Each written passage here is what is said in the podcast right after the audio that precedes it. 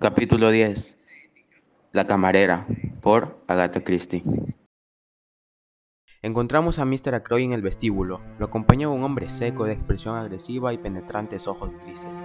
Tenía todo el aspecto de ser un hombre de leyes. Mr. Hammond almuerza con nosotros, dijo Mr. Acroy. ¿Usted conoce al comandante Blunt, Mr. Hammond, y al querido Dr. Shepard? Otro amigo íntimo del pobre Roger. Además, se detuvo para mirar a Hércules Poirot con perplejidad. Es Monseigneur Poirot, mamá, intervino Flora. Te hablé de él esta mañana. Sí, sí, asintió la mujer vagamente. Por supuesto, querida, por supuesto. Encontrará a Ralph, ¿verdad?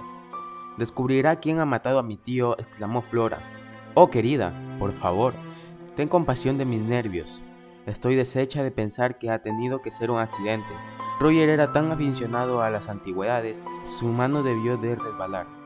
Esta teoría fue recibida en medio de un cortés silencio.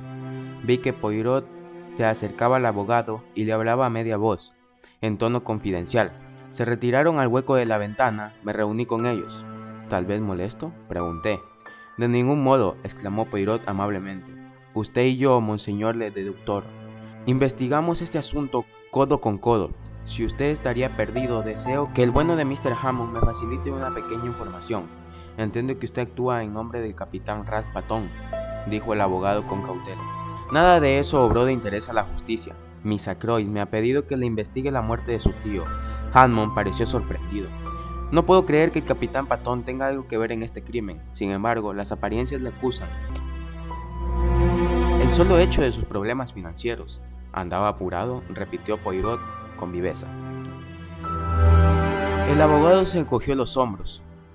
Es un estado crónico en Ralph, dijo de forma adusta.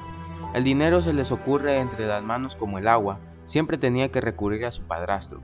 ¿Lo había hecho así en estos últimos tiempos? ¿Durante el último año, por ejemplo? No puedo decirlo, Mr. Ackroyd no me dijo nada de ese tema. Comprendo. Mr. Hammond, creo que usted está en la corriente de las disposiciones testamentarias de Mr. Ackroyd. Desde luego, ese es el motivo de mi presencia aquí hoy. Así pues, en vista de que actúa el nombre de Miss Ackroyd, no tendrá usted inconvenientes en darme a conocer los términos del testamento. Son muy sencillos, descartando la fraseología legal, y después de hacer constar algunos legados y hábitos. ¿Qué son? le interrumpió Poirot. Hammond pareció sorprendido.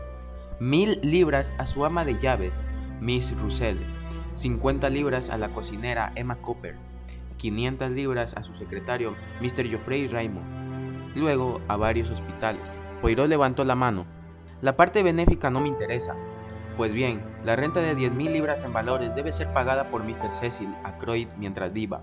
Mr. Flora Ackroyd hereda inmediatamente la cantidad de 20.000 libras, el resto incluyendo esta propiedad y las acciones de las firmas Ackroyd y Son. Va a su hijo adoptivo, Ralph Patton. Mr. Ackroyd poseía una gran fortuna, una fortuna cuantiosa. El capitán será un joven muy rico. Hubo un silencio, Poirot y el abogado se miraban. Mr. Hammond, llamó la voz quejumbrosa de Mr. Ackroyd desde el otro extremo de la estancia. El abogado se le acercó, Poirot me cogió del brazo y me llevó a la ventana. Mire usted los lirios, observó en voz alta. Son magníficos, ¿verdad? Tan altos y erguidos. Qué visión tan hermosa. Al mismo tiempo, noté la presión de su mano en mi brazo y añadió con voz baja, ¿Desea usted de veras ayudarme a tomar parte de esta investigación? Sí, contesté con entusiasmo. Me gustaría muchísimo. No puede usted figurarse lo aburrida que es la vida que llevo. Nunca ocurre nada que rompa la monotonía. Bien, entonces seremos colegas. Dentro de unos momentos, el comandante Bloom se nos unirá. No se encuentra a sus anchas con la buena mamá. Hay algunas cosas que deseo saber, pero no quiero que el comandante piense que me interesa conocerlas. ¿Comprende? A usted le tocará hacer las preguntas. ¿Qué quiere usted que pregunte? Deseo que pronuncie usted el nombre de Mr. Ferrars. Ya. Hablé de ella de un modo natural, preguntándole si se encontraba aquí cuando su esposo murió. ¿Comprende usted lo que quiero decir? Mientras contesta, estudié su rostro con disimulo. ¿Set compris? No hubo tiempo para más, pues es aquel instante del tal como había pronosticado Poirot. Bloom dejó a los demás del modo brusco que le era peculiar y se le acercó a nosotros. Propuse dar un paseo por la terraza y aceptó. Poirot se quedó atrás, me incliné con el fin de examinar de cerca una rosa tardía. Cómo cambian las cosas en el transcurso de unos días. Observé. Estuve aquí el miércoles y recuerdo haberme paseado por esta misma terraza con un acro lleno de vida. Han transcurrido tres días. Ackroyd ha muerto. Pobre. Mr. Ferras también lo conoció usted, ¿verdad? Bloom asintió. La vio usted desde que está aquí. Fui a saludar con Ackroyd. Me parece que el martes pasado era una mujer. Encantadora, pero había algo extraño en ella. No descubría nunca su juego. Observé con atención sus ojos grises. No percibía en ninguno de ellos cambio. Supongo que le había visto antes. La última vez que estuve aquí, ella y su esposo acababan de instalarse. Se detuvo un instante y añadió, es extraño, pero desde entonces Mr. Ferras cambió mucho. ¿En qué sentido? Aparenta 10 años más. ¿Estaba usted aquí cuando su esposo murió? Pregunté, procurado hablar del modo más natural del mundo. No, y por lo que he oído decir, el mundo no perdió gran cosa con su muerte. Esta opinión carece tal vez del espíritu caritativo, pero es la expresión de la verdad. Le di la razón. Ashley Ferras, comenté con cautela, no era lo que se llamaba un esposo modélico. Un canalla, eso es lo que era. No, solo un hombre que tenía demasiado dinero. Ah, el dinero. Todas las desgracias del mundo son atribuibles a él, o a su carencia. ¿Cuál de estos dos casos, comandante Bloom, coincide con el suyo? Me basta con el que tengo que para satisfacer. Me basta con el que tengo para satisfacer mis deseos. Soy uno de esos afortunados mortales. Claro que sí. Lo cierto es que en un momento no me sobra el dinero. Heredé el año pasado y como un imbécil me dejé persuadir para invertirlo en una empresa dudosa. Le expresé mi simpatía y le expliqué mi caso bastante similar. Sonó el gong y nos dirigimos al comedor. Poirot me llevó aparte. Eh bien, ¿qué le parece? Es inocente, estoy plenamente convencido. Nada inquietante. Heredó el año pasado, pero ¿por qué no? Juraría que es el hombre honrado a carta cabal. Sin duda, sin duda, dijo Poirot, sosegándome. No se alarme usted, me hablaba como un niño rebelde.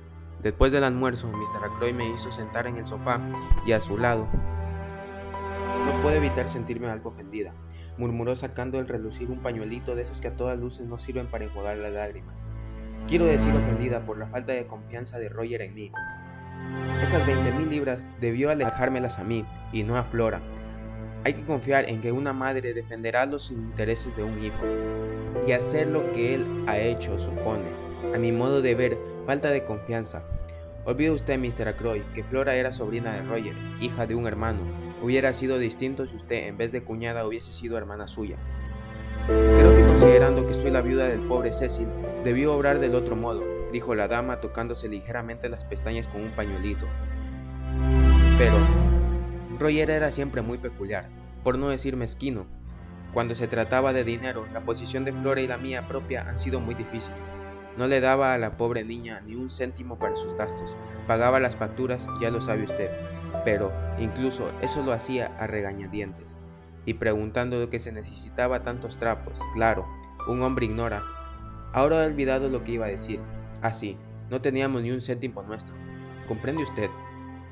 Flora se resentía, quería a su tío, desde luego, pero cualquier muchacha se hubiera resentido de su modo de ser. Debo decir que Roger tenía ideas extrañas cuando se trataba de dinero. No quería siquiera comprar toallas nuevas, aunque le dije que las viejas estaban agujereadas. Luego prosiguió Mr. Ackroyd, cambiando el orden de las ideas del modo que era característico en ella. Mire que dejar tanto dinero, mil libras, figúrese, mil libras a esa mujer. ¿Qué mujer? La Russell tenía algo extraño siempre lo he dicho, pero Roger no quería oír nada en contra de ella. Decía que era una mujer de gran fuerza de carácter y que la admiraba y respetaba. Siempre hablaba de su rectitud, de su independencia y valor moral. Yo creo que esconde algo. Hizo cuanto pudo para casarse con Roger, pero yo obstaculicé sus intentos con todo ahínco. Siempre me ha odiado, es natural, puesto que yo descubrí sus intenciones. Empecé a preguntarme cómo podía detener la ola de elocuencias de Mr. Ackroyd y escaparme. Hammond me facilitó la ocasión cuando se acercó para despedirse. Aproveché la oportunidad y me levanté. ¿Dónde prefería usted que se celebrase la encuesta judicial? Dije, ¿aquí o en el Board? Mr. Ackroyd me miró boquiabierta. ¿La encuesta? Preguntó consternada. ¿Habrá una encuesta judicial? Hammond tosió ligeramente y murmuró, es inevitable en estas circunstancias, en dos breves ladridos. Pero el doctor Shepard no podría lograr que... Mi poder de persuasión tenía sus límites. Contesté con alguna búsqueda. Pero si su muerte fue accidente, él fue asesinado. Mr. Ackroyd dijo brutalmente, lanzó un leve gemido. La teoría de un accidente no se sostendría en pie un solo minuto. Mr. Acroy me miraba anonadada. No tuve compasión por lo que pensé que sería su, su tonto temor a las cosas desagradables. Si me interrogan, ¿tendré que contestar a todas las preguntas que me hagan? No se lo aseguro, pero creo que Mr. Raymond la liberará de ello. Conoce todas las circunstancias y puede identificar a la víctima. El abogado asintió con un gesto. No teme usted, Mr. Ackroyd. Procurarán ahorrarle todos los interrogatorios desagradables. Ahora, en cuanto a dinero, ¿tiene usted lo que necesita de momento? Quiero decir, añadió al ver que ella le miraba sin comprenderte. Si tiene usted dinero en efectivo en casa, de lo contrario, le mandaría lo que necesitara. No creo que le falte, dijo Raymond que estaba de pie a su lado. Mr. Acroy cobró el cheque de 100 libras ayer mismo. ¿De 100 libras?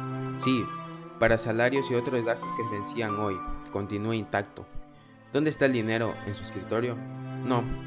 Acostumbraba a guardarlo en su dormitorio, en una vieja caja de cartón. Extraña idea, ¿verdad?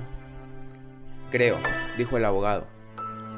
¿Qué haríamos bien en asegurarnos antes de marcharnos de que el dinero está ahí? Muy bien, asintió el secretario. Lo llevaré arriba ahora mismo. Ah, me olvidaba. La puerta está cerrada. Por Parker nos enteramos de que Raglan se encontraba en el cuarto del ama de llaves, haciéndole unas cuantas preguntas suplementarias.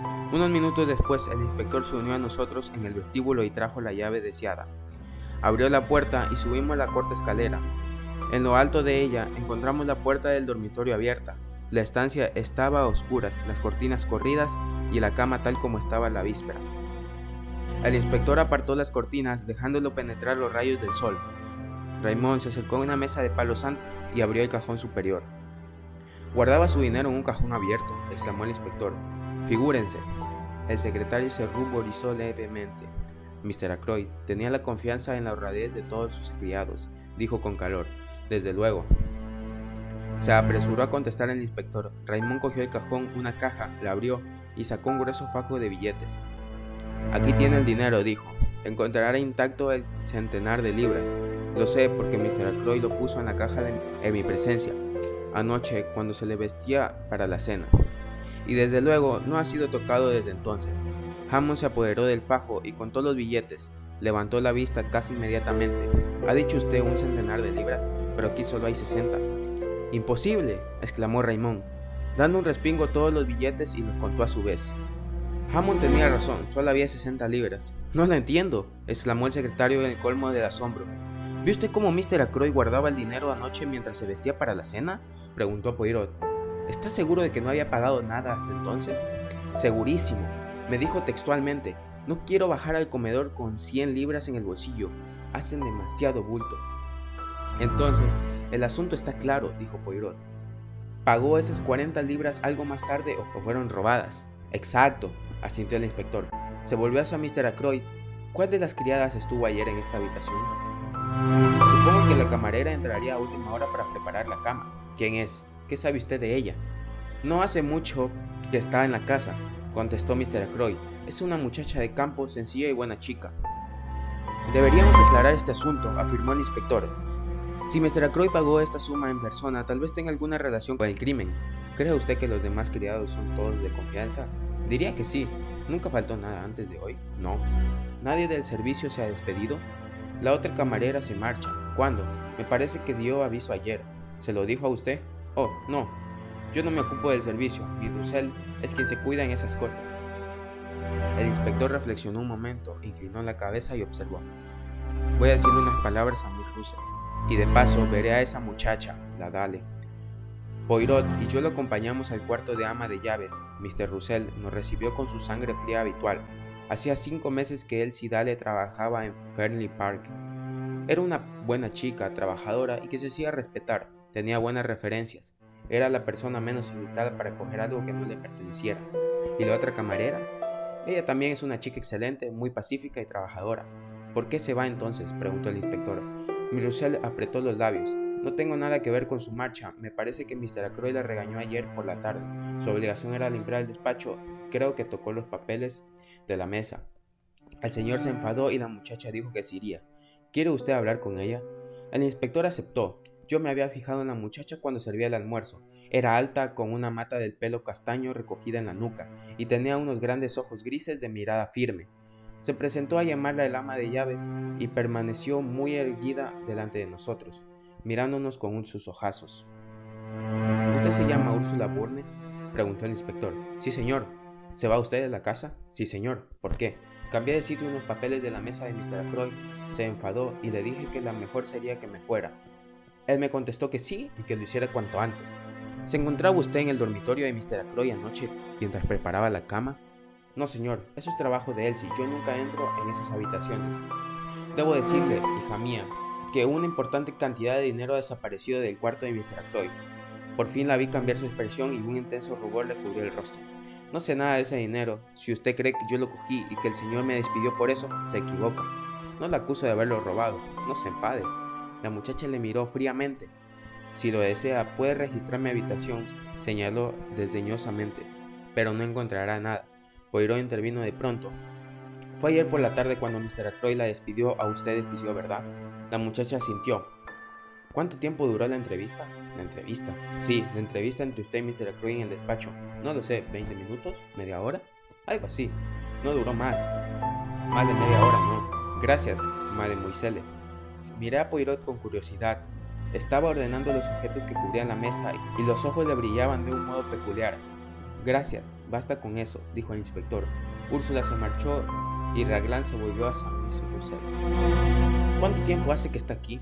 ¿Tiene usted una copia de la referencia de lo que le dieron ella? Sin contestar en la primera pregunta, Mirusel se acercó a un archivador, abrió uno de los cajones y sacó un puñado de cartas sujetas por una pinza. Escogió una de ellas y le ofreció al inspector. No está mal, Mr. Richard Foyliot. Marby Grange, Marby. ¿Quién es esa mujer? Pertenece a una buena familia del condado. Bien, el inspector le devolvió el sobre. Vamos a interrogar a la otra camarera, Elsie Dale. Era una muchacha alta y gruesa, rubia, de rostro agradable, pero la expresión algo estúpida. Contestó de buena gana nuestras preguntas y se mostró muy disgustada al enterarse de la desaparición del dinero. No creo que esconda nada, observó el inspector después de despedirla. ¿Y Parker? Mi Russell apretó nuevamente los labios y no contestó. Tengo el presentimiento de que ese hombre nos reserva una sorpresa, continuó el inspector. Lo cierto es que no veo cuánta la oportunidad de hacerlo.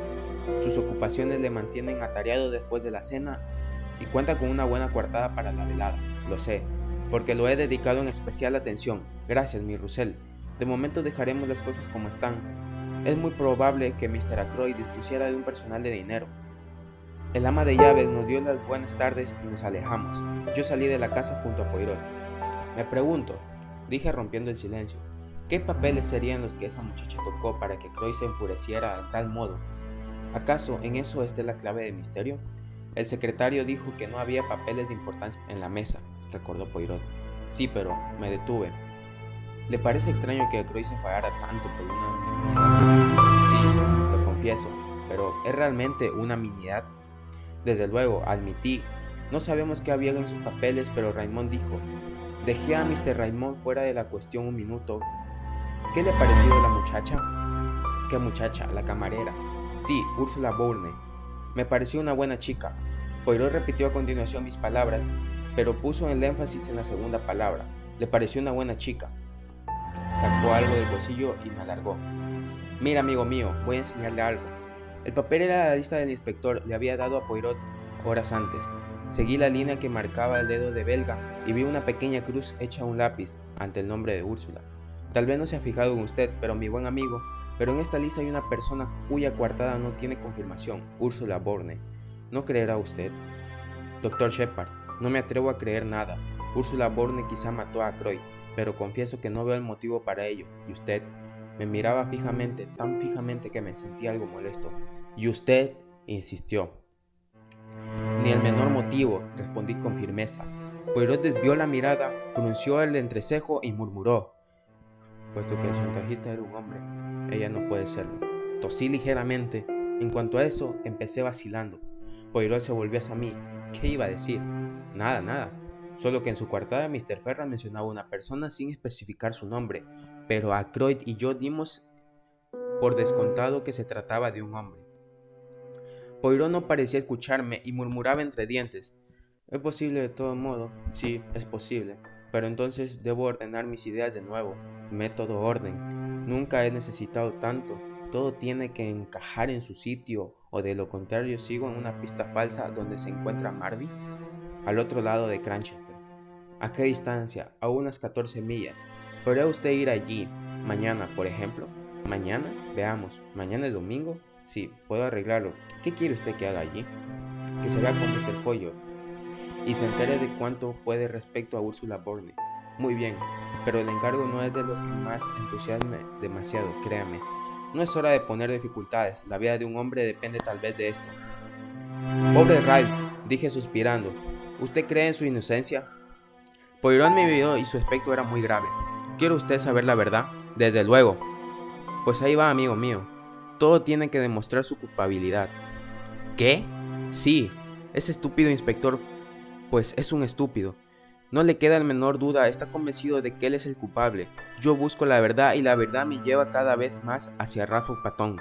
Motivo, oportunidad, medios. Sin embargo, no dejaré ningún cabo suelto. He prometido a Miss Flora hacer todo lo posible, y la pequeña estaba muy segura de su inocencia, muy segura.